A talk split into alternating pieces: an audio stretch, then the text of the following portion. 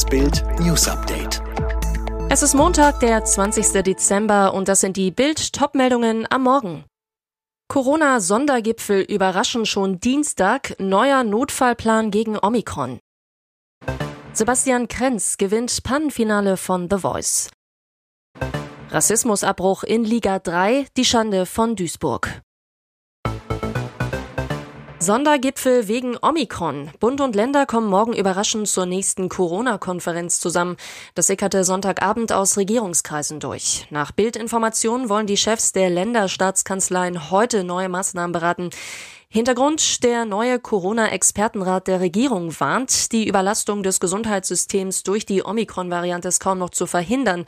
Es drohten in den ersten Wochen des Jahres 2022 massive Versorgungsprobleme, heißt es in einem dreiseitigen Papier. Begründung, im Extremszenario müssten Hunderttausende Deutsche gleichzeitig in Quarantäne.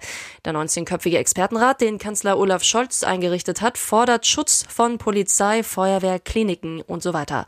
Neben den notwendigen politischen Entscheidungen müsse die Bevölkerung intensiv zur aktiven Infektionskontrolle aufgefordert werden.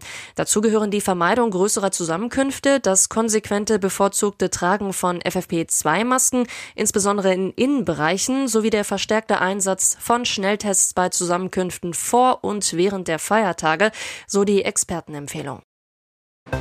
Angst vor der Ausbreitung der Omikron-Variante, Sorge vor einem neuen Lockdown und Schulschließungen. Wenige Tage vor Weihnachten haben Millionen Deutsche das Gefühl, es ist alles so wie vor einem Jahr. Im Bild-Talk die richtigen Fragen gab Gesundheitsminister Karl Lauterbach zumindest in einem Punkt Entwarnung.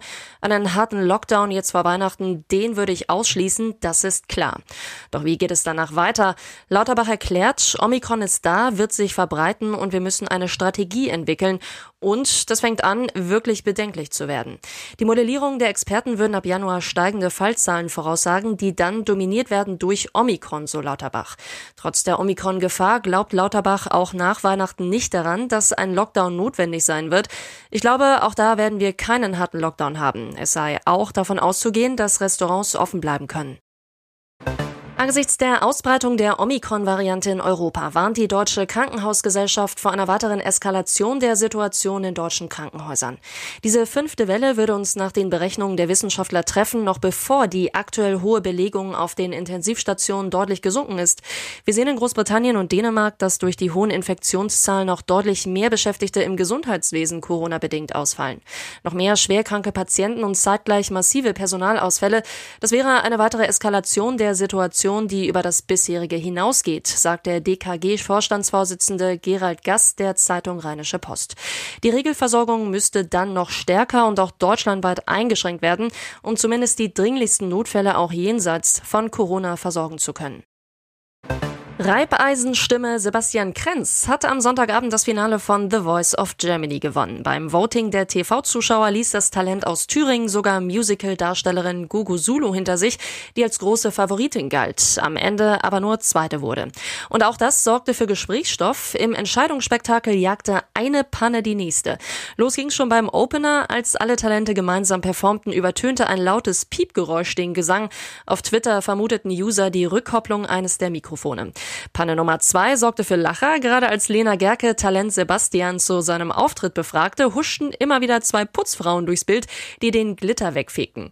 Panne Nummer drei passierte, während sich Superstar Ed Sheeran per Videobotschaft meldete. Mitten in seinem Vortrag schwenkte eine Kamera auf Coach Sarah Connor, die da gerade per Handzeichen andeutete, eine Zigarette rauchen gehen zu wollen.